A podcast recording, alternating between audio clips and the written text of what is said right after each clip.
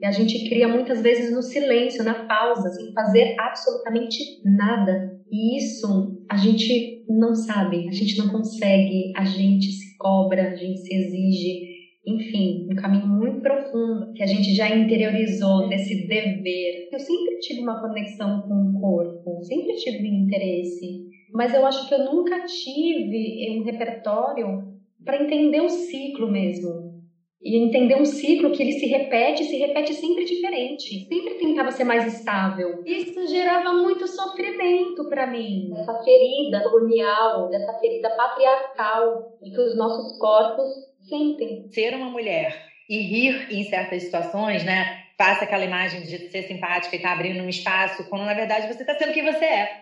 Simplesmente. E claro, eu tô abrindo espaço para que você seja quem você é dentro do seu corpo e não para dentro do meu. A alegria também é uma medicina. Para mim, a alegria tá conectada ao prazer da gente habitar o nosso corpo. E a alegria conectada à sexualidade. O riso conectado ao gozo. Então, eu queria te ouvir um pouco sobre isso. Como você vê essa ponte, assim. E como ela pode ser cavada de uma forma verdadeira, né? Genuína para cada pessoa. Responder rindo.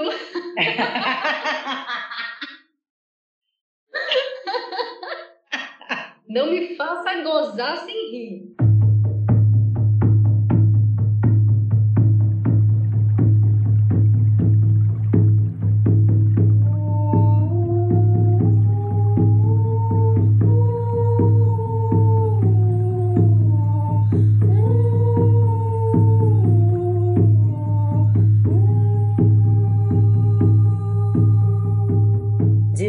É um programa de escuta profunda a assuntos emergenciais e emergentes.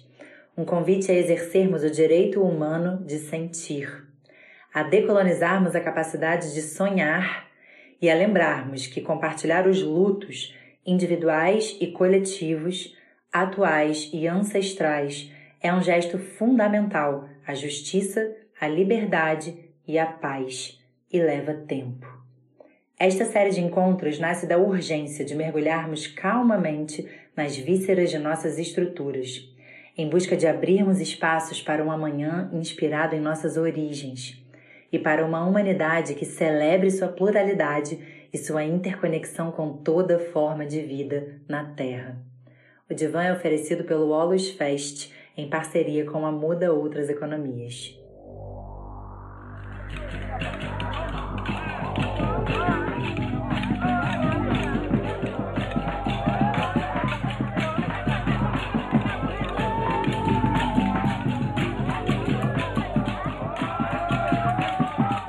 Hoje a gente está unindo duas egrégoras, que são as egrégoras do divã e a egrégora da pélvica. Através dessa conexão, a gente encontrou várias sintonias. Então, hoje a gente vai abrir nessa conversa, chamar a gente para entrar na gente mesmo e poder abrir estruturas, abrir espaços, mover as estruturas para que a gente possa se inspirar sobre como fazer isso no nosso sistema.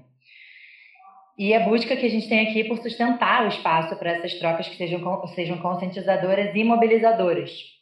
Então, além da gente mover teoricamente, a gente tem intenção de mover práticas, que cada pessoa que esteja aqui possa levar para as suas vidas pessoais, interrelacionais, seus, seus trabalhos, enfim, aquilo que inspirar por aqui. E a nossa intenção é expandir a percepção de humanidade para uma que se reconheça e se responsabilize por ser interdependente de toda forma de vida na Terra. Lembrando que a gente não está sozinha, a gente recebe e provoca impacto o tempo todo. Então, eu sou Vanessa, eu sou criadora e anfitriã do Divan, sou terapeuta e adoro conduzir rituais. Então, a ideia do, do é a gente estar em ritual. E eu acredito muito no sentir como um direito humano fundamental e eu acredito que sentir é também a ação principal para que a gente possa transformar as coisas no mundo. Porque sem sentir, a gente só talvez passa da boca para fora. E a nossa, a nossa palavra precisa de sentido para realmente andar, para realmente mover as coisas. E hoje o foco da nossa conversa, desse divã, é da pelvis à garganta, colocar atenção nesses lugares, especialmente na pelvis, para cocriarmos outras narrativas sobre sexualidade e erotismo. E eu tenho a honra de convidar a Tiane Nascimento, que é mãe nordestina, é artista do corpo e idealizadora do Pélvica desde 2018. E a pélvica se propõe a atualizar a cultura pélvica e ressignificar a relação ancestral, cultural e política que a gente tem com essa região do corpo por meio da dança e dos movimentos orgânicos da pelvis. Então, Tiane, queria te chamar só para dar um oi antes da gente entrar mais profundamente na conversa e complementar essa apresentação como você quiser. Oi a todos que estão aqui com a gente hoje, todas, todas e todes. É, muito obrigada, Vanessa, pelo convite. Sempre uma honra, como eu disse inicialmente, para você, que é um projeto que está conectado com o movimento, né? Então, toda vez que eu recebo um convite, eu tenho essa oportunidade, né, de, de criar outros movimentos para a pélvica, né? Ou seja, de atualizar também a minha forma de ver esse projeto.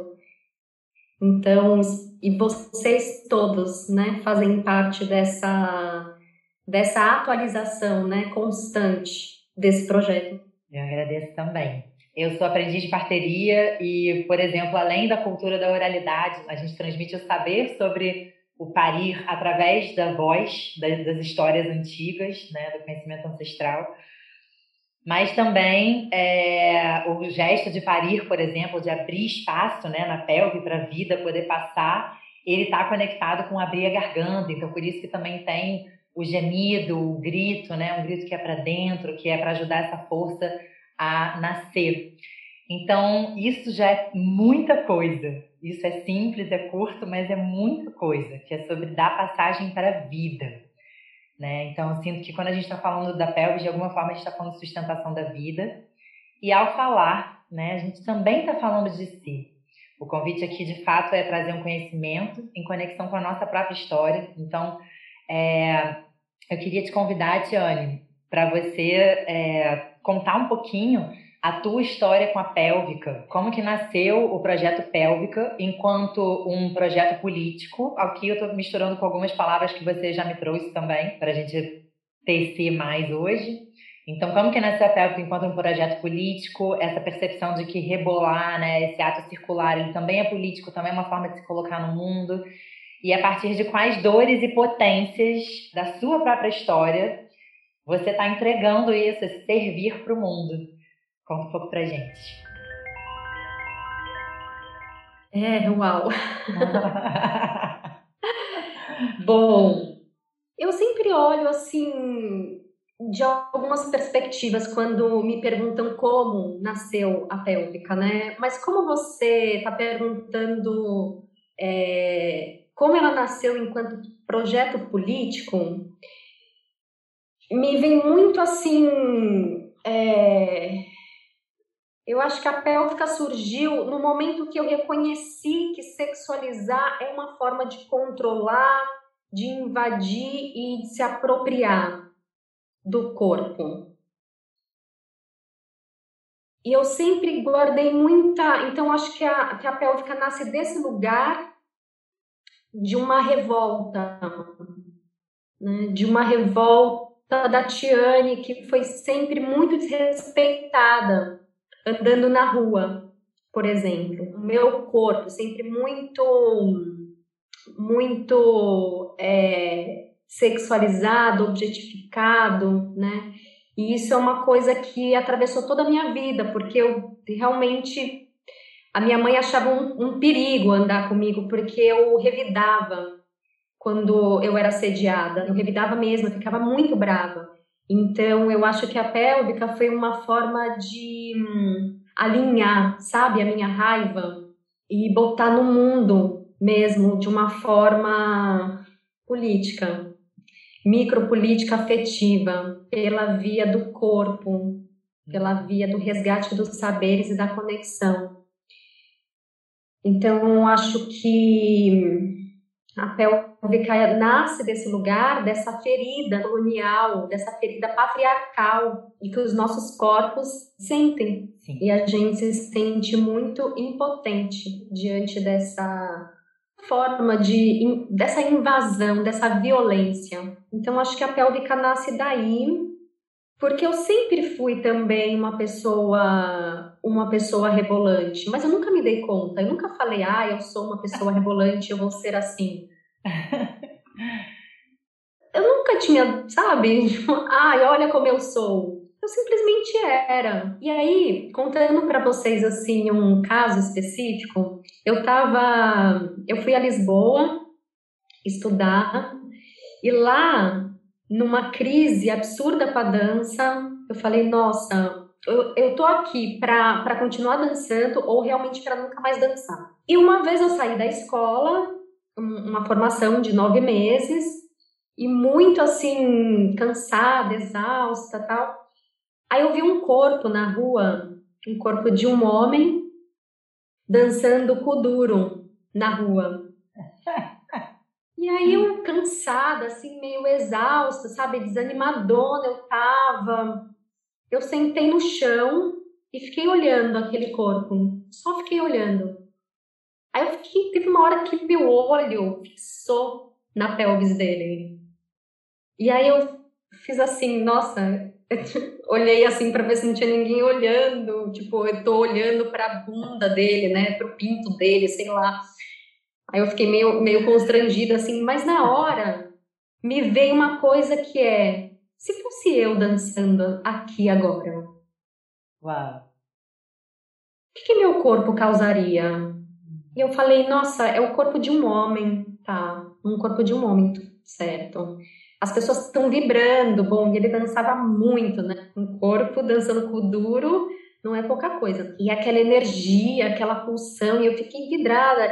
E a primeira pergunta que eu fiz foi: como é que dois conceitos, como bunda e pelvis, pode ocupar o mesmo lugar e ter conotações completamente diferentes? Porque se fosse eu né, uma mulher dançando como ele ali, o que queria suscitar? A partir dessa pergunta, eu comecei a fazer pequenas saídas, que eu estava estudando de, de, uma maneira muito intensa, não tinha tempo para sair e tal, mas eu resolvi dar umas saídas e hum, usar a minha pelvis como um laboratório. E aí eu comecei a dar umas reboladas em Portugal. e ver o que acontecia. Parando para dançar ou de fato andando e se permitindo esse movimento natural? Não, eu ia em, em com festas, barzinho, uhum. tocava uma música onde eu podia dançar, eram lugares assim que, que é natural. Se a gente vai num lugar, sai para dançar, a gente vai dançar. Coisas que eu sempre fiz na vida, sempre gostei de sair para dançar. Falei, quero sair para dançar aqui em Portugal, pensando nesse meu lugar. E comecei a perceber os movimentos. Só que aí eu comecei a analisar mesmo, do tipo, eu quero perceber o que está acontecendo ao redor, enquanto o meu corpo se move, enquanto o meu corpo rebola. E era isso, atraía o público masculino e distanciava o público feminino. Hum. Eu falei, nossa, eu tô rebolando e eu tô distanciando quem eu quero estar perto.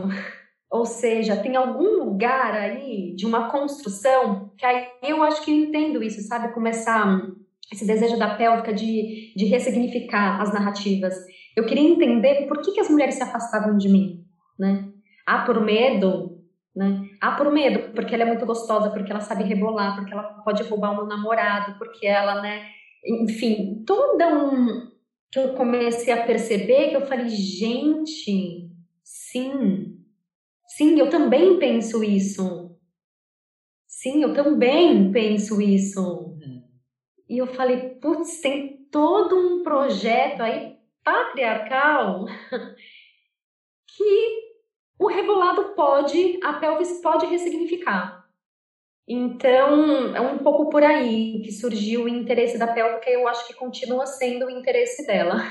Muito bom. E tá desde 2018, então tem três anos colhendo essas experiências que você está narrando aqui. Essa, por exemplo, agora, né? E é. Tá. É, você me lembrou de duas coisas. Mais ou menos, né? Porque assim, quando eu fui a Portugal, é legal falar isso, porque a gente também gosta de trazer a dimensão de criação da pélvica, que não nasceu assim numa pergunta, tipo, ah, tá, agora eu vou criar a pélvica. Como Isso foi em 2013. Nasceu de uma depressão muito profunda depois que eu voltei, perguntando mesmo para mim qual que era a minha missão de vida. E, e, e, essa pergunta, ela leva a gente a uma crise, a buracos, um buraco sem fim. E eu não soube lidar. Eu tinha um arsenal assim de autoconhecimento, mas ainda assim não estava estava sem condição financeira de pagar uma terapia, estava passando por processos muito fortes judiciais, onde o, o avô da minha filha estava entrando num, num processo judicial contra mim, querendo tirar a guarda. Então, eu estava assim num lugar muito sem, sem base, sem chão, muito desestruturada emocionalmente. E aí, com essa pergunta profissional rondando, né? De como eu posso sobreviver, como é que eu posso aliar a minha sobrevivência ao meu sonho, ao meu prazer. Então, foi muito, muito um processo, né? Bastante desafiador para eu chegar na pélvica.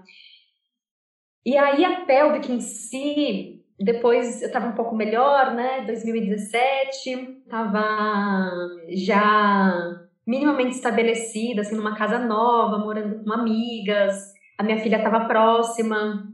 Então, isso me impulsionou, me deu um aconchego para eu silenciar a minha mente e falar: nossa, o que, que eu tenho? E aí eu abri todos os meus cadernos, documentos, e eu falei: nossa, o que, que eu tenho aqui agora? E numa lua nova, eu lembro que eu fiquei assim o dia inteiro. Gosto muito da Lua Nova, assim mesmo. Acho que por conta dessa história, assim, porque eu senti a energia dela muito forte mesmo. Uma coisa de criação, e... né? É. De iniciação. E eu falei, nossa, tô assim, o que, que precisa nascer? E aí eu me coloquei num lugar de doula mesmo, sabe?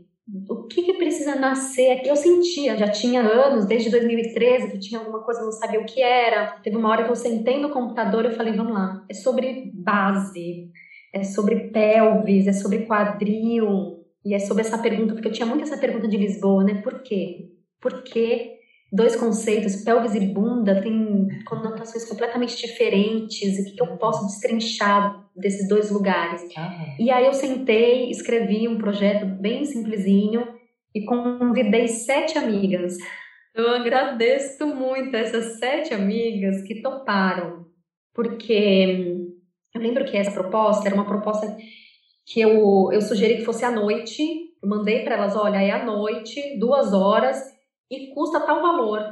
Eu estava pedindo um valor assim de 200 reais porque essa, né, tinha todo um lugar de sair da escassez que eu estava financeira. E, tipo, esse projeto ele tem que ser muito vital na minha vida. Ele tem que promover assim toda a transformação que eu estou precisando. E uma delas era financeiro, porque eu estava há quatro anos no vermelho do Bradesco. então eu falei, nossa. E aí elas toparam.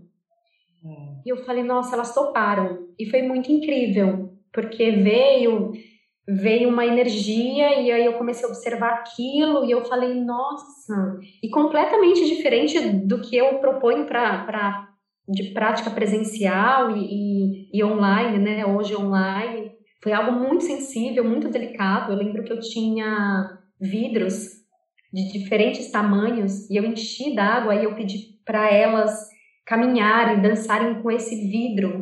Uau, adorei! E o vidro era muito sensível e uma delas quebrou, caiu água, assim, transbordou e eu falei, nossa! Enfim, depois a gente fez uma fogueira e ficou conversando sobre isso, tentando entender as energias todas que a gente estava mobilizando ali, porque eu não tinha noção. Eu ainda também tenho muita noção, né? Eu tô no fazer, assim, com vocês e tô descobrindo junto. E aí nasceu a pélvica. Uma semana depois, eu já propus algo mais regular, uma vez por semana na minha casa. Depois eu fui convidada para uma oficina no SESC. Ah, eu fiz também uma antes no CRD, no Centro de Referência da Dança. Também uma coisa bem legal, com um DJ participando. Ah. E assim nasceu. Uau, amém. Amém. Adorei essa história. E assim, você abriu, né? Você meio que introduziu todos os tópicos que me vieram de abrir hoje aqui com você. Então eu vou ver como que essa costura vai se dando. Mas já que você trouxe também todo esse começo, eu queria aproveitar para te perguntar um resuminho assim sobre o teu projeto ligado à menstruação, porque vou trazer só uma introdução daqui. Hoje em dia a gente está falando muito de pobreza menstrual, né? De visibilidade menstrual sobre olharmos também né, para o sangue menstrual, que também é gerador de vida, que está na altura da pelvis, e cuidar dessa pobreza menstrual no sentido material. E aqui, como terapeuta, a gente focando na espiritualidade, você, por exemplo, trouxe esse ritual que inclui água e fogo, e é uma forma de se conectar com a espiritualidade pela natureza. Então, acredito que a riqueza também vem da consciência desse valor, desse sentido espiritual. A riqueza menstrual, para mim, ela também tem a ver com a gente reconhecer a importância que o sangue tem, e não só para corpos de mulheres cis, e não só para mulheres que, por exemplo, desejam ser mães de crianças, de, de projetos humanos, né? De crianças mesmo, assim, mas que todas as mulheres possam reconhecer é, essa, essa, esse ciclo, esse ritmo né, lunar dentro do corpo, é, o ciclo do próprio sangue em conexão com a natureza, né? Não à toa a lua no céu tem 28 dias de ciclo e o ciclo tem, em média, no corpo da mulher, tem também 28 dias. Então, enfim, toda essa reconexão com a natureza faz a gente restabelecer um vínculo entre nós e a terra e o serviço que o nosso corpo também está aqui para viver na terra, nas nossas relações e também para a gente. Então, voltando, muitas mulheres, por exemplo, optam por não gerarem e parirem crianças, também é muito importante cuidarem do seu ciclo menstrual e da sua potência criativa, da sua força erótica, da sua sexualidade bem direcionada, também para os seus muitos projetos de vida, especialmente o projeto de se cuidar, de se amar, de se conhecer. Então, enfim, queria te ouvir um pouquinho sobre isso e o direcionamento que você deu para ele, para esse projeto. Mesmo que de forma resumida, porque eu sei que daria para fazer uma outra conversa só sobre ele, mas a gente dá uma pinceladinha, porque eu acho que seria uma pena a gente não passar por ele nessa conversa de hoje. Ai. é, eu acho que vale uma conversa só sobre isso.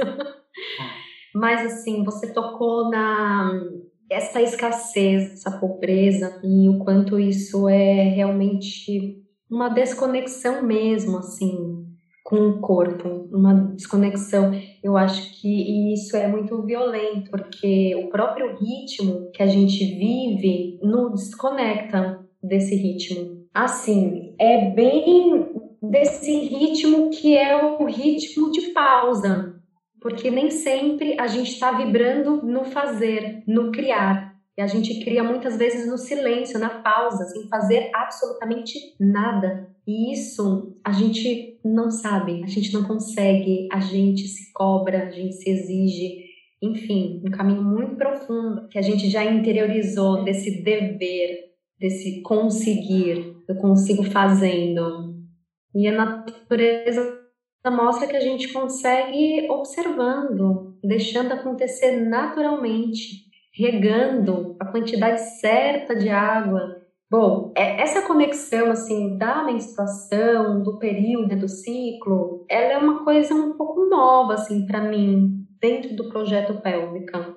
À medida que eu venho me interessando por essa potência do útero, eu venho trazendo um pouquinho mais para a pélvica, entendendo esse lugar do útero como um centro erógeno, um centro de prazer. Então, uma vez que eu estou movendo a minha pelvis, eu estou movendo esse centro erógeno, eu estou vibrando esse músculo que é o nosso útero. Então, é algo novo na pélvica que surgiu agora, recentemente, online, mas meu interesse, né, pelo, pelos ciclos menstruais e pelo meu útero vem já faz um tempo, nem sei quanto tempo, faz muito tempo, mas não só interesse pelo meu útero, como o útero da minha filha, porque eu comecei a me interessar também muito mais pela menstruação, porque eu sempre, eu acho que eu sempre é, normalizei as minhas dores no período menstrual. E aí, quando eu vi que a Luna estava tendo as mesmas questões, as mesmas dores, eu falei: nossa, eu acho que eu não tenho repertório para falar com ela sobre isso. E aí eu fiz uma formação, uma formação que na época para mim, naquele processo ainda de alinhamento da minha prosperidade, eu estava bem assim, sem condição de pagar esse curso, que era um curso caro para mim na época, estava vivendo ali aquela situação toda. Mas eu escrevi para facilitadora e eu falei, olha, a real é essa, que eu quero muito, eu sonhei, eu preciso, e eu tenho uma demanda aqui com uma adolescente que eu mesma não estou sabendo lidar. Então eu quero para mim, quero para minha filha. E aí eu fui negociando com ela e o curso da terapia menstrual acabou sendo na minha casa, porque eu falei, posso te ajudar em alguma coisa? O que, que você precisa? Ela, ai, não, desculpa, mas é porque já tem uma pessoa me ajudando, que tá tudo certo. E eu, gente, insistindo. Eu falei, não, mas será que eu não posso te ajudar em alguma outra coisa? Você já tem lugar? Eu perguntei pra ela, onde vai ser? Ela, a gente tá procurando. Eu falei, olha, o que, que você precisa no seu espaço para acontecer? Preciso de uma cozinha bem grande. Gente, a minha cozinha era enorme. Coube 25 mulheres deitadas, a cozinha era enorme. Eu falei, eu tenho uma cozinha. Aí a menina, que estava assistente de produção dela, foi lá visitar e falou: tá ótimo, tá perfeito. Tem a sala, que é grande, tem um lugar para fazer fogueira e tem aqui a cozinha. Tá bom.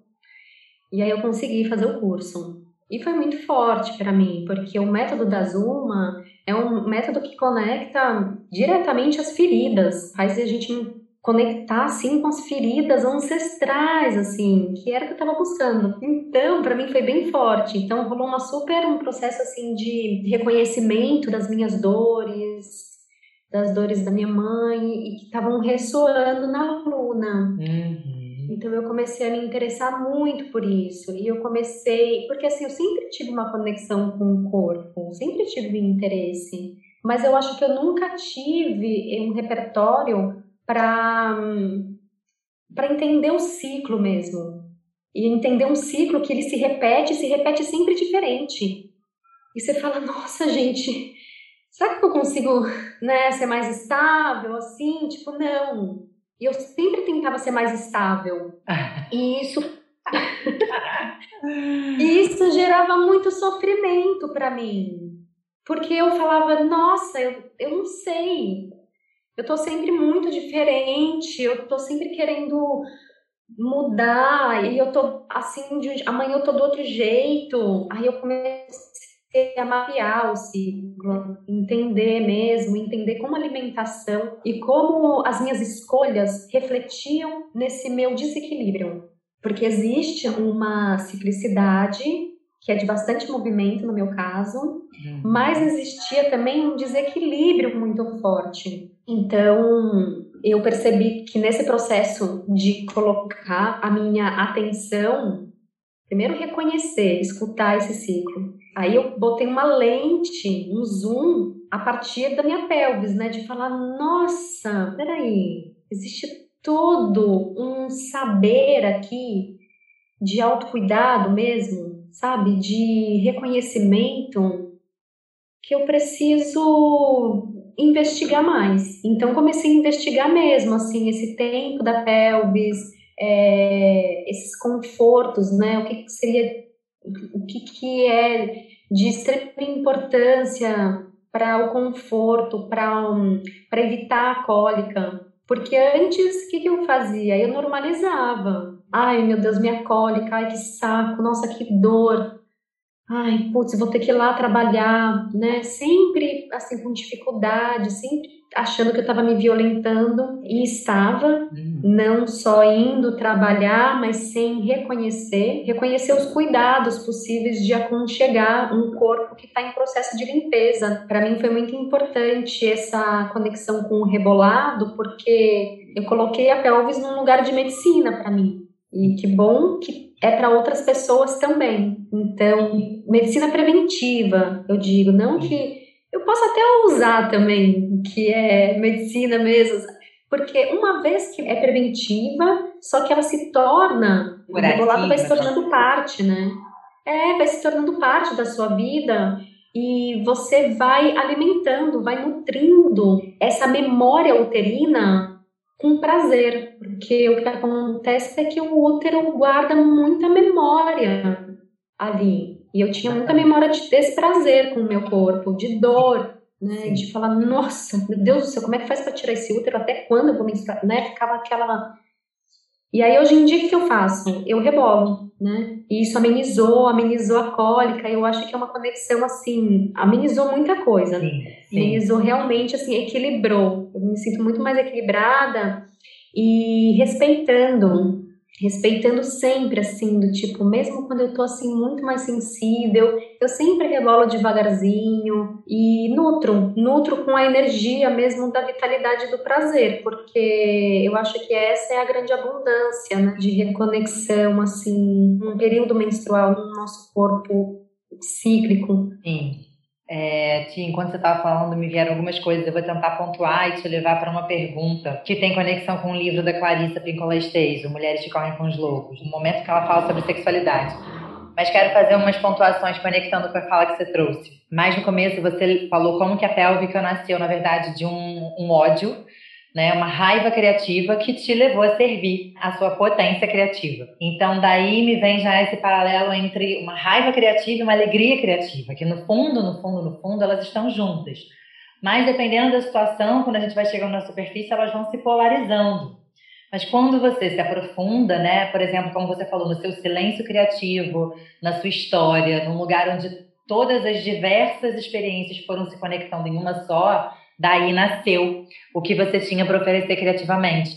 Então, eu só queria deixar registrado um reconhecimento que me veio dessa potência criativa que vem através, a partir do nosso encontro com a dor. Porque eu, como gosto muito de encorajar, né, de advocar pelo sentir, para que a nossa experiência humana tenha mais sentidos. E eu gosto de falar de três lugares do sentir, é o sentir dos sentidos físicos, o sentir dos sentimentos e emoções que ainda estamos nos alfabetizando, né, em nomear. E aí tem um terceiro sentir que é ainda mais sutil, que é da intuição. Tem gente que chama de sexto sentido, que é de fato muito conectado também com o movimento da pelvis, porque a pelve ela tá ali na base da nossa coluna, tá ali nos chakras básicos, então tudo que vai acontecendo mais para cima no nosso corpo é influenciado pela nossa mobilidade ou imobilidade.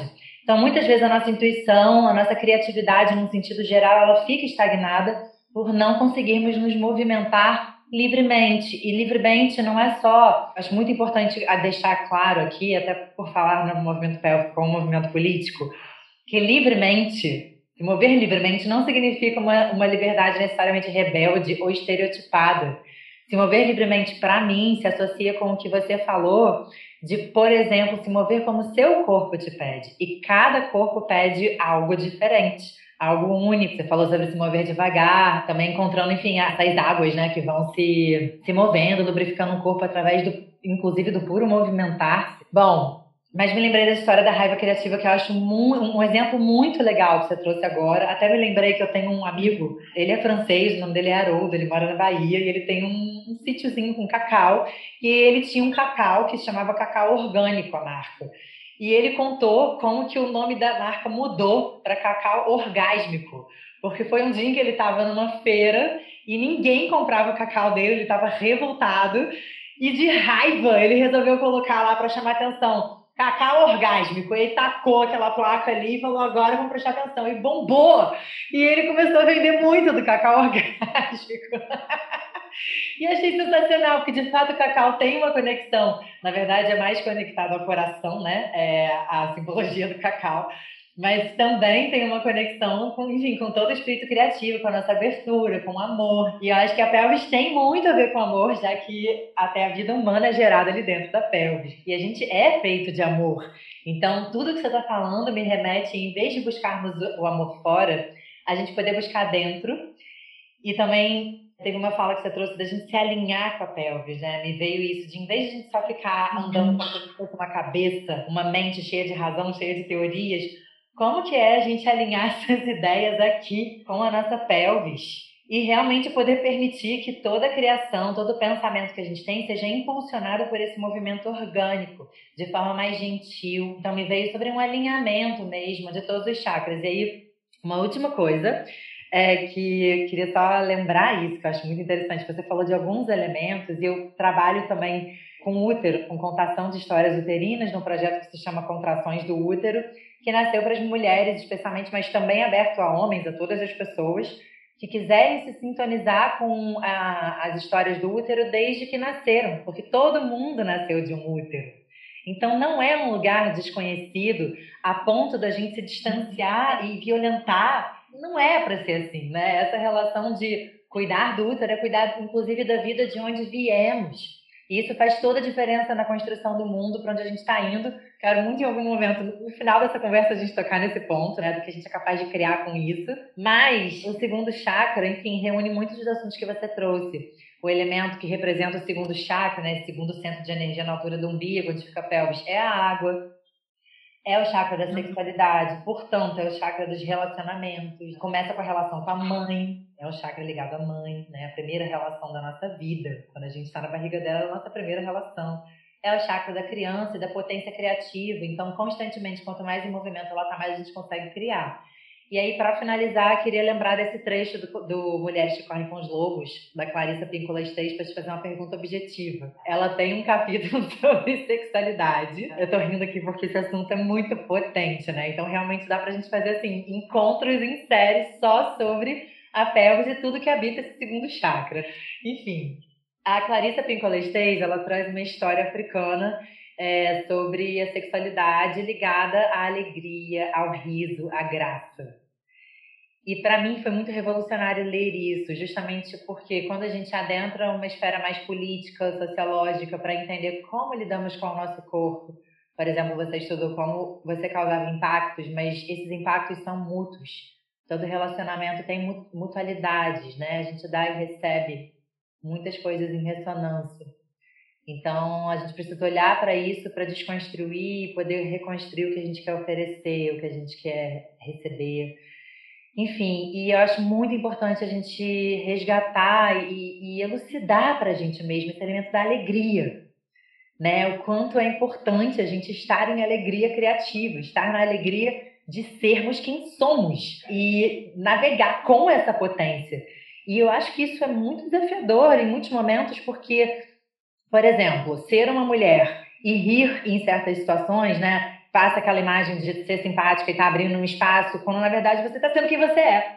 Simplesmente, né? E claro, eu estou abrindo espaço para que você seja quem você é dentro do seu corpo e não para dentro do meu, né? Então acho que esse, essa conversa toda fala muito sobre é, a gente saber delinear limites. Eu gosto muito de imaginar que o movimento pélvico, esse estudo consciente do corpo, ele já começa é, a ajudar a gente a colocar limite sem precisar falar, mas também quando precisar falar, que se dê auto-permissão para isso. Mas, enfim, acho que a alegria também é uma, é uma medicina. Ela traz uma dose de uma certa graça, uma certa leveza, um certo humor. Para mim, a alegria está conectada ao prazer da gente habitar o nosso corpo nesse alinhamento todo. E traz outras formas, como você trouxe assim a experiência da sua filha, que é diferente da sua experiência de andar no mundo hoje. E com certeza a sua experiência influenciou de alguma forma para que ela tivesse também mais consciência ali, né? Ela tem mérito dela de ter nascido como ela nasceu, crescer como está crescendo. Mas não tem como ela, ela é sua filha, né? Ela é filha de Tione que trabalha com a pélvica, assim.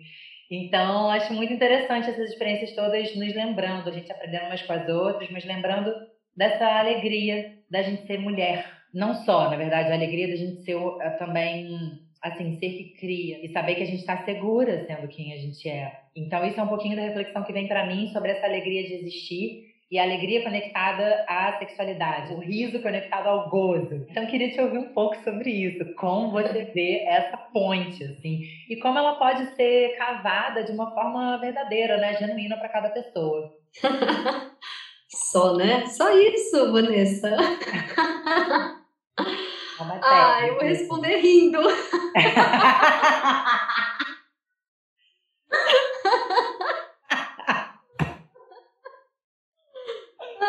Ai, né? Uma boa medicina mesmo. Ai, que delícia, Ai, estamos precisando. Ai, estamos precisando, né, gente? Ai, olha, não me faça gozar sem rir. Essa é a minha. Essa é a minha frase, guia. Vou anotar. A filha me fez rir e pronto. Mas aquele riso, sabe assim, tipo, traço de caminhão. E que vem da pelvis, né? Não é um riso que vem de qualquer lugar, né? Só para agradar, para, enfim, fazer um papel social. Ele vem lá do meio. Não, olha. E eu, eu conheço o poder da minha risada, assim, porque a minha mãe é uma pessoa que, quando ela ri, é inacreditável. Ela se transforma completamente. Não tem como. Quando Dona Vilma começa a rir, eu faço assim, eu falo, gente, olha essa risada dela. Então, é uma risada de alma, assim, que que é o útero dela rir junto, sabe? Chega a vibrar mesmo, porque é muito vibrante o, o, o sorriso dela, o riso, né? Agora, o riso, quando você estava falando, Van, o riso, o sexo e o gozo, né? Uhum. Não sei, eu fiquei conectando com é, essas três, é, esses três movimentos com a expressão do erótico, né? que cria uma ponte entre mente, corpo e alma. Na minha essa potência da alegria, da espontaneidade e da ousadia. Faz muito sentido aqui, muito sentido. Gostei muito dessa conexão de mente, corpo e alma. É, isso me lembra também que pelo caminho do Pathwork, é, o estudo sobre sexualidade ele é abordado como um tripé entre amor, sexo e eros. E eros como o elemento, a energia, a faísca que faz a ponte entre o sexo e o amor. E que se só fica no eros ou só fica no sexo, é, acaba não chegando no amor, não construindo de fato algo. O que é muito interessante. E por isso eu vejo o amor como um convite para a humanidade se incorporar, de ser quem é, sabe? E amadurecer, a gente encarnar mesmo. E em vez de dividir essas coisas, realmente entender como todas elas se entrelaçam e todas têm importância. E teve um momento, né, você falando sobre, sobre a dor. Eu acho que assim, aqui, quando eu falo sobre o divã, é um espaço para a gente falar do sentir, é um espaço para a gente saber lidar com a dor, e também ressignificá-la, ressignificar onde lá no fundo, no fundo, no fundo da dor é possível encontrar um portal que a gente abre, coloca a, serviço encontra um ponto de prazer. E isso eu quero trazer uma referência e também te abrir se você quiser trazer referência antes da gente fazer uma pergunta final, que é o livro Pariremos com Prazer, onde a Cacilda, eu esqueço o sobrenome dela, que é muito difícil para mim, é muito grande, diferente. Ela traz vários estudos de sociedades antigas onde a dor era rara no parto. E traz várias visões onde a dor é considerada uma patologia no parto e que tem a ver com o útero carregar diversas tensões em função das violências sistêmicas e sistemáticas que o corpo da mulher ou do homem trans, os corpos que carregam úteros, carregam as dores em função da memória de, de violência, de insegurança, é, e isso, para mim, Tiane, é até um, é um chamado à ação muito importante para toda a sociedade, para todo mundo que estiver nos escutando aqui, é, que a gente possa, de fato, encontrar caminhos diversos e autênticos. Porque caminhos que não são autênticos, eles, para mim, são anti-eróticos, antipélvicos, anti-vida. Então, caminhos novos de cura, de transformação, precisam ser autênticos para cada pessoa. E que a gente possa criar caminhos para, por exemplo, mover, para uh, relaxar os nossos úteros, para a gente sentir esse gozo simples, assim, de ser, sabe, de estar tá bem com a gente, de estar tá à vontade onde a gente está, dentro do corpo que a gente habita, onde ele estiver, né? Então, para mim, mover a pelvis, né, é um um desses convites maravilhosos. E aí queria conectar assim com essa última pergunta que eu, que eu quero te fazer e vamos ver até onde ela vai, né? Então a gente está conversando aqui, para mim, sobre um, esse processo de descolonização de muitas camadas do nosso ser, da energia erótica, de onde ela se manifesta no corpo, na sexualidade, na pelvis. E onde se manifesta nas nossas interações com os outros, na possibilidade de gerar projetos, crianças, e como isso pode, por exemplo, virar política pública no nosso país, nos nossos estados, nas nossas cidades. Como é que, por exemplo, para que a mulher possa viver um dia, pelo menos, de um período menstrual em conexão com o sangue dela, em conexão com toda essa digestão, para que ela possa voltar mais produtiva, mas de uma forma natural e não mandatória, é, que ela, por exemplo, seja uma política pública as mulheres poderem um dia de suas menstruações, se desejarem, terem um dia para si. Isso é ousado, isso parece até uma fantasia, uma utopia, mas só é porque a gente ainda não falou suficientemente sobre isso e especialmente não fomos ouvidas. Então, tudo que a gente está fazendo aqui e a própria qualidade dessa conversa, né, que abre espaço para insight, tem a ver com a gente também reaprender a falar e ouvir. Uhum. E a falar se ouvindo, né? Para mim, quando você propõe o movimento da pelvis, é muito sobre ouvir a voz que ela nos traz também. Então, enfim, juntando tudo isso e pensando em essas propostas que a gente pode fazer, essas criações, assim, eu queria te ouvir sobre como você percebe que mover a pelve faz é, diferença em a gente transformar as memórias de violência para sonhar outras possibilidades de criar o mundo, de estar no mundo, né? E sei que você já falou um tantinho disso aqui, a partir dessa experiência. Se houver algo mais, né, eu acho interessante pensar especificamente nesse movimento. Como que mover a pelve pode ajudar a gente a transformar as memórias que ficam guardadas nela, as memórias de violência, em outras possibilidades. E se você tiver um sonho que já esteja em movimento através da pelvis, né, um sonho para esse trabalho, um sonho para nossa sociedade, um sonho para nossa terra, que ele vem aqui agora, assim. Tá convidada a trazer o seu sonho para a gente receber essa faísca junto e poder sonhar também. Eu falo que meu, o meu orgasmo ele é coletivo, né? Eu já tirei o meu gozo da esfera privada. Então, realmente, assim, a pélvica, enquanto projeto político, ela me dá muito tesão, muito tesão mesmo. E o, o sonho é seguir, expandir, chegar em pessoas que não têm a menor noção do que seja sua pelvis. Chegar numa escala, na sua dimensão social mesmo, mais precária, inclusive.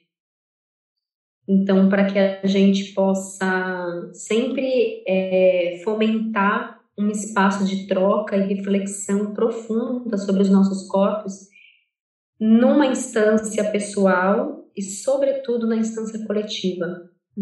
A pélvica, ela é um projeto coletivo, um projeto artístico. É um, eu tenho chamado e tenho entendido que é um projeto artístico-pedagógico é um projeto que ele tem a sua raiz na arte, enquanto erótica, bela, né, enquanto força vital da manifestação de corpos pulsando e vibrando juntos, mas é um projeto educacional, de reeducar todos os corpos, todos mesmo.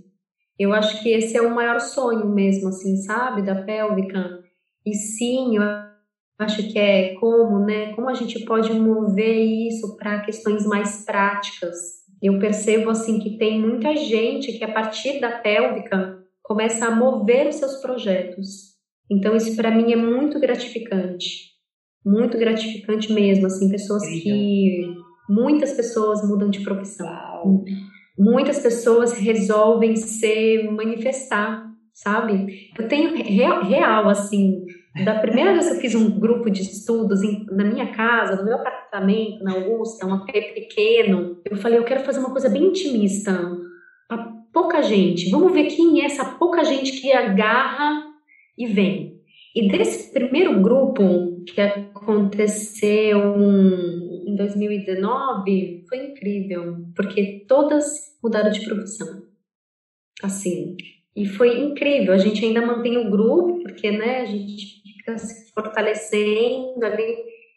Então, acho que a pélvica ela tem um ela tem um lugar que é sim, né, trazer as pessoas para serem mais pélvicas na vida, enquanto pessoas que compreendem um discurso, ressignificam o seu lugar de pelvis e coloca no mundo, sempre a serviço de outras pessoas.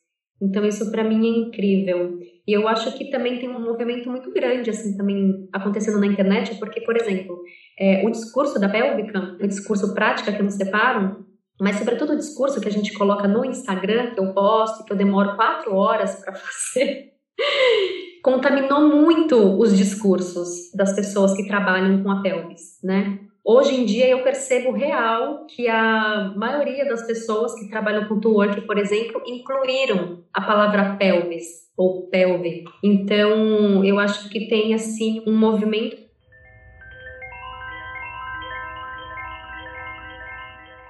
Acho que não é sobre o novo, criar o novo, mas uma cultura ressignificada. Que a gente tem aí a cultura, uma cultura pélvica das matrizes africanas, por exemplo, que está aí, ó,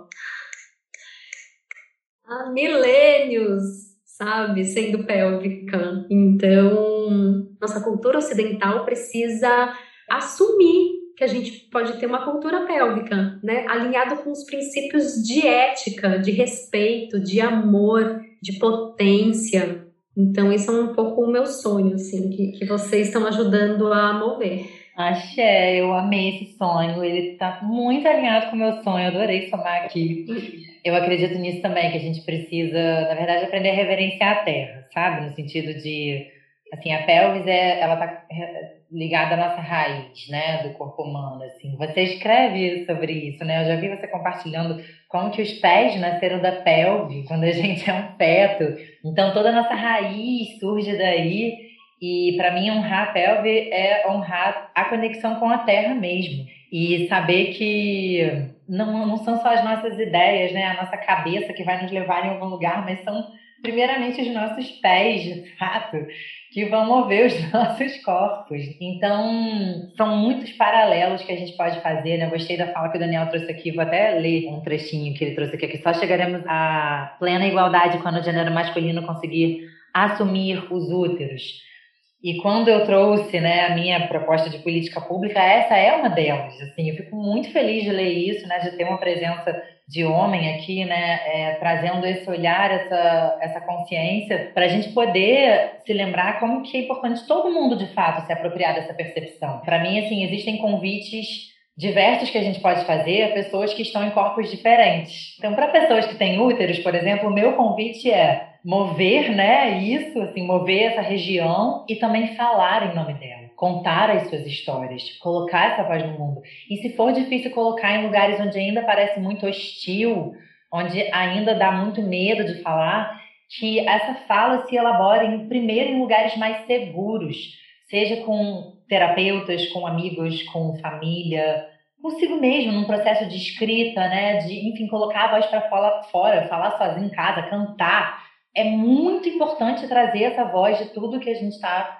é, levantando aqui e para os corpos é, masculinos, enfim, né, os é, corpos que, de alguma forma, historicamente, têm essa memória de violentar, de estar num lugar de dominação. Mesmo que se esteja num lugar de dominação sem consciência de estar nele, num recorte sexual e de gênero, é importante se conscientizar, é importante também se colocar como parceiro, se colocar como companheiro, se colocar como ouvinte dessas experiências que os úteros precisam falar, que a pelvis precisa falar. Não adianta também a pelvis ter uma voz se não existe um ouvinte. E claro que nós precisamos ouvir também a, a voz da nossa própria pelve, mas as pessoas com quem estamos em relação precisam também ouvir. E aí eu quero deixar um, um adendo, assim, que em toda relação colonial, em toda relação de poder, em toda relação onde existe é, um papel de oprimido e de opressor, é, mesmo que a gente não tenha escolhido esse lugar conscientemente antes de nascer e ao nascer,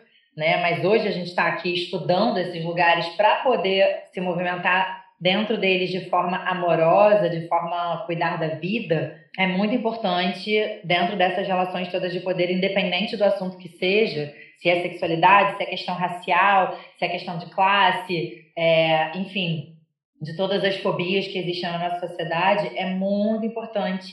Se a gente está num lugar de, dominação, a gente aprender a escutar, né? E todo mundo ganha com a escuta. A escuta nos enriquece, ela nos preenche. O próprio gesto de escutar já abre espaço internamente.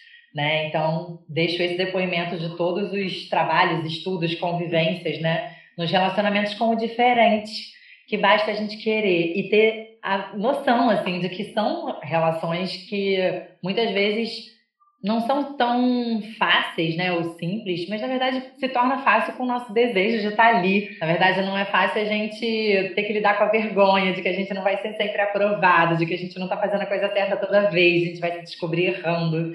Mas é muito importante, é muito válido a gente se colocar nesses lugares de escuta. Sim, acho bem precioso isso que você traz, Vanessa. Até trazendo um pouquinho assim, né, dessa dessa conexão pelvis e mandíbula, né, que eu é, venho trazendo na, nas práticas. Ah, e só dizer que o Daniel, a gente pode já considerar, né, Daniel, um homem pélvico. Tá fazendo aula desde o ano passado já comigo e sempre na escuta, né, às vezes Acho que tem assim momentos da pélvica que eu sinto vontade realmente de falar especificamente para para quem tem útero, como aconteceu no caldeirão. E aí Nossa. sempre, né, a gente sempre vai tecendo esse diálogo também de escuta, porque eu estou sempre escutando esse lugar, né, também da, maior, da, da maioria e da, da maioria silenciada, né, no caso que são as mulheres. Então, muito legal, assim, aí é, só voltando um pouquinho na, na, você falou da da Cacilda, né? E, e, eu trago assim um trechinho dela que eu escrevi aqui no meu caderno, muito conectado a essa ideia mesmo de, de ressignificar mesmo a nossa história, as nossas dores, né? E, por meio dessa, dessa conexão pelvis e mandíbula, né? De sempre eu recontar a minha história, né? Sempre recontar ela, né? Para diferentes pessoas, recontar, recontar e recontar, né? É, ampliar o zoom, né? Cada vez que você conta. E uma palavra que me vem, assim, muito comum a esses dois lugares desejantes, né? Que são dois lugares desejantes, né? Não à toa são conectados pelvis e mandíbula, conectado pela fáscia, né? São conectados fisiologicamente, né? Pela fáscia. Então é uma conexão que tem aí desse, né? Desses orifícios que é muito vital, né? E muito conectado com o nosso desejo. São dois lugares de expressão, né? São dois lugares que querem se comunicar, querem se expressar. E não à toa é o lugar do nosso prazer, né? De comer, comer e ser comida, uma ah. coisa né, gostosa mesmo. E, né, a sociedade grega se organizava pela essa conexão desses dois lugares, que era eles se organizavam a partir do deleite, do prazer. Então você vê os gregos estão transando, eles estão sempre com uva, vinho, estão sempre alimentando esses lugares. Eu acho muito legal.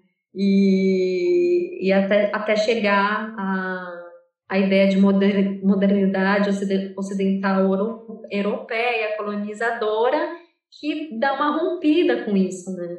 Completamente. Aí coloca o sexo privado, né?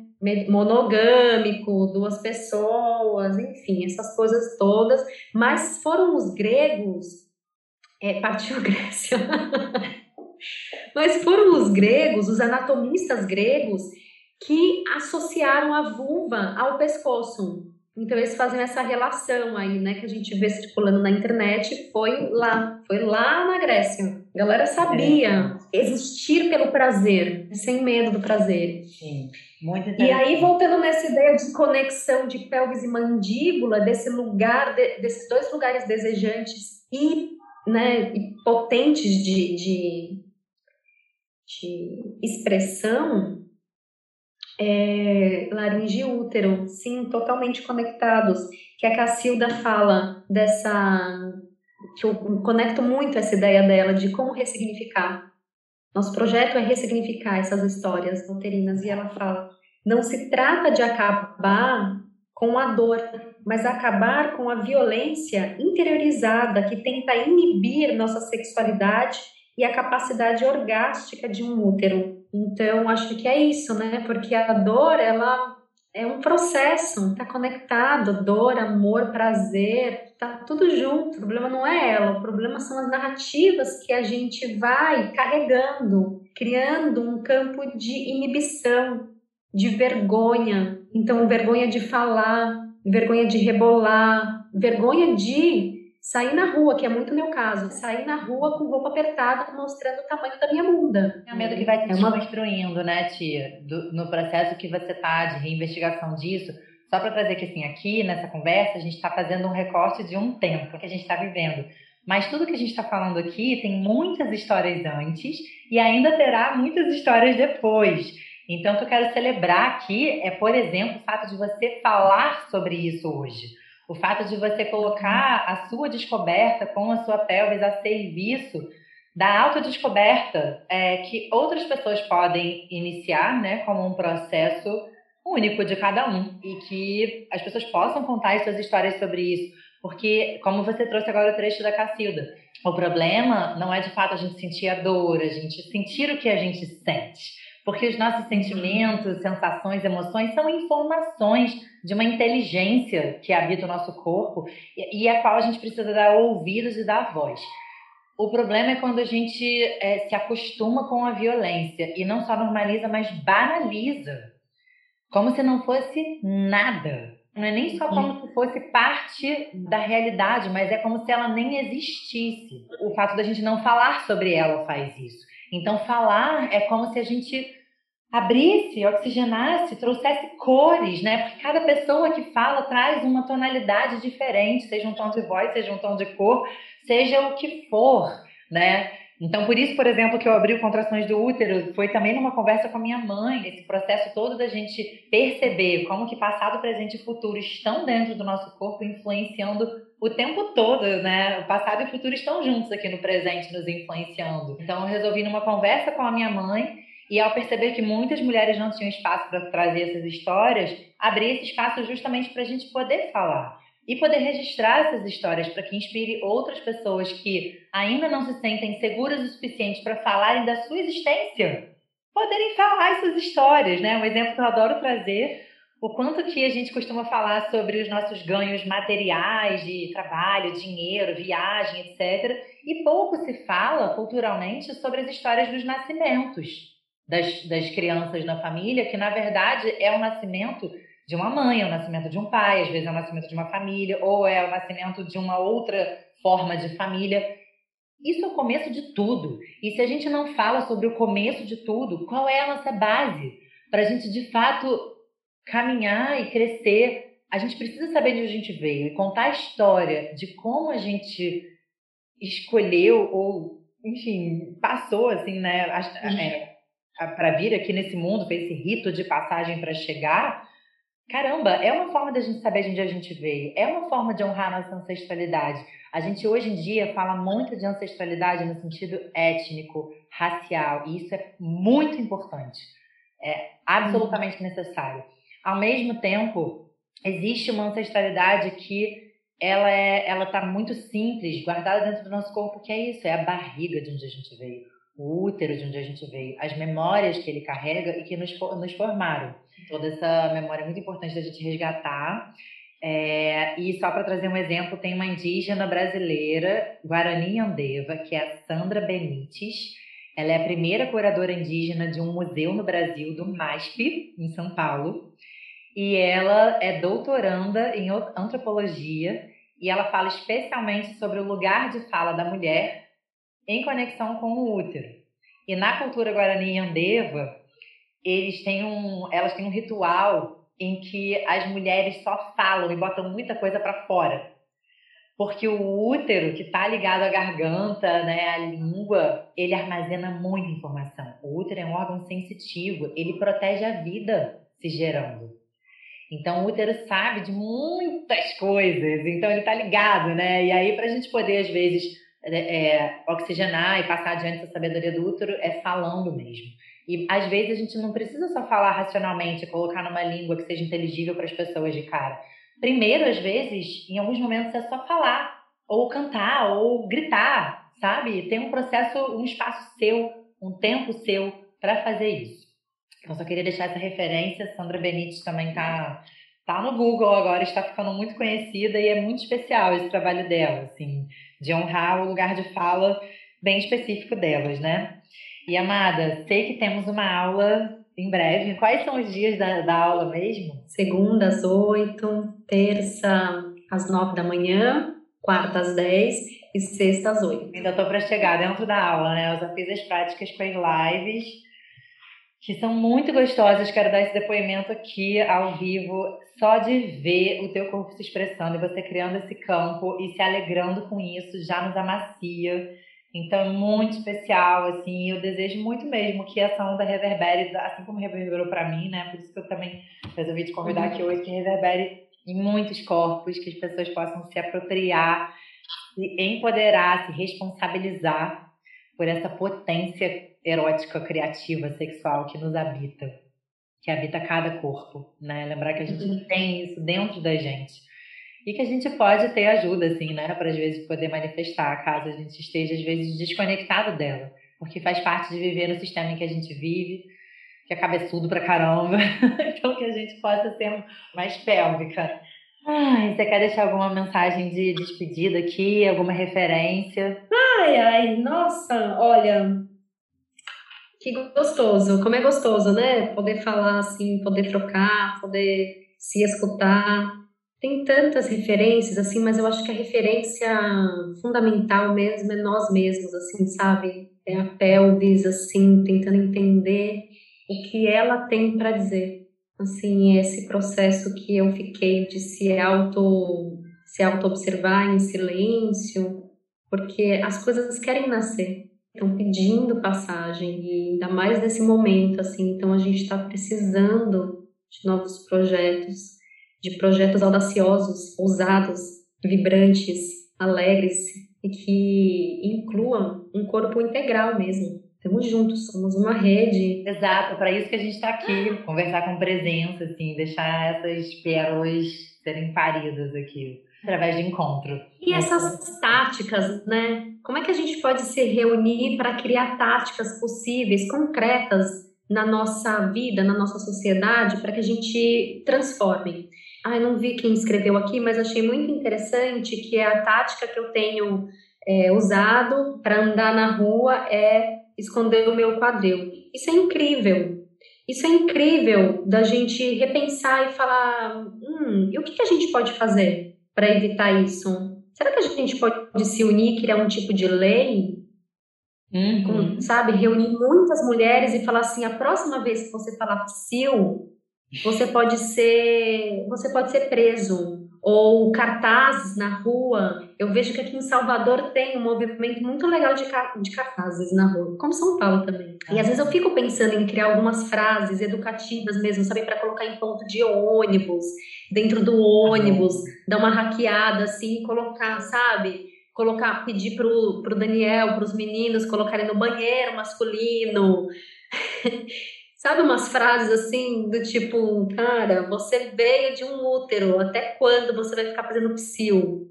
Sim, porque a gente não aguenta mais. Até pintar o cabelo de loiro é uma questão, porque o loiro chama muito atenção. Aí você põe máscara e cabelo loiro, você fica assim um objeto. Um objeto sexual, porque você fala, gente, Só para lembrar que esses aprofundamentos é de onde vem a nossa força. Aprofundar nas nossas fragilidades e nas dores é o lugar de onde a gente pode encontrar o nosso papel, o nosso lugar no mundo. Então, que a gente possa ir além do medo de sentir para poder estar tá junto, saber que a gente sente as dores do mundo mesmo, porque a gente é parte. Então, claro que existe uma, uma estratégia de distanciamento né, para poder respirar e, ao mesmo tempo, sem se distanciar tanto, porque a gente faz parte disso mesmo. Então, que a gente possa seguir rebolando e amaciando os nossos lugares de onde a gente parte para criar. Porque é um centro poroso que sente tudo. mas ao mesmo tempo tem um lugar que é seu eixo, que é assim, ok, eu sinto, eu percebo, eu tô aqui fazendo parte, mas assim, tem a minha força vital que eu tô alimentando todo dia e que é ela que vai me impulsionar. Porque é uma onda muito pesada tudo que a gente está vivendo. Entendeu? E sim, às vezes a gente acorda completamente triste, não sabe nem porquê. Tipo, tá tudo bem, a gente tá com saúde, de repente, fala, meu, e assim, tá tudo atravessando o nosso corpo, né? Esse corpo que sente, que é poroso. Então, acho que a, a, a prática pélvica, ela tem muito isso, assim, sabe? Tanto é que né, a gente começa respirando, trazendo ar, trazendo o teu centro. Não é sobre saber rebolar, mas sobre manter o teu centro prazeroso pulsante ali, como uma guia, como falar, nossa, volta, volta, rebola e volta, né? Volta para cima. Uau, nossa, maravilhoso ouvir isso agora. Uma, uma, uma rematada muito perfeita, assim, na conversa toda. Tiane, te agradeço muito por compartilhar sua hum. pesquisa, sua presença. E quero agradecer a ancestralidade de todas nós, assim, que se conectam aqui, né, para que a gente possa escolher caminhar juntos. Então.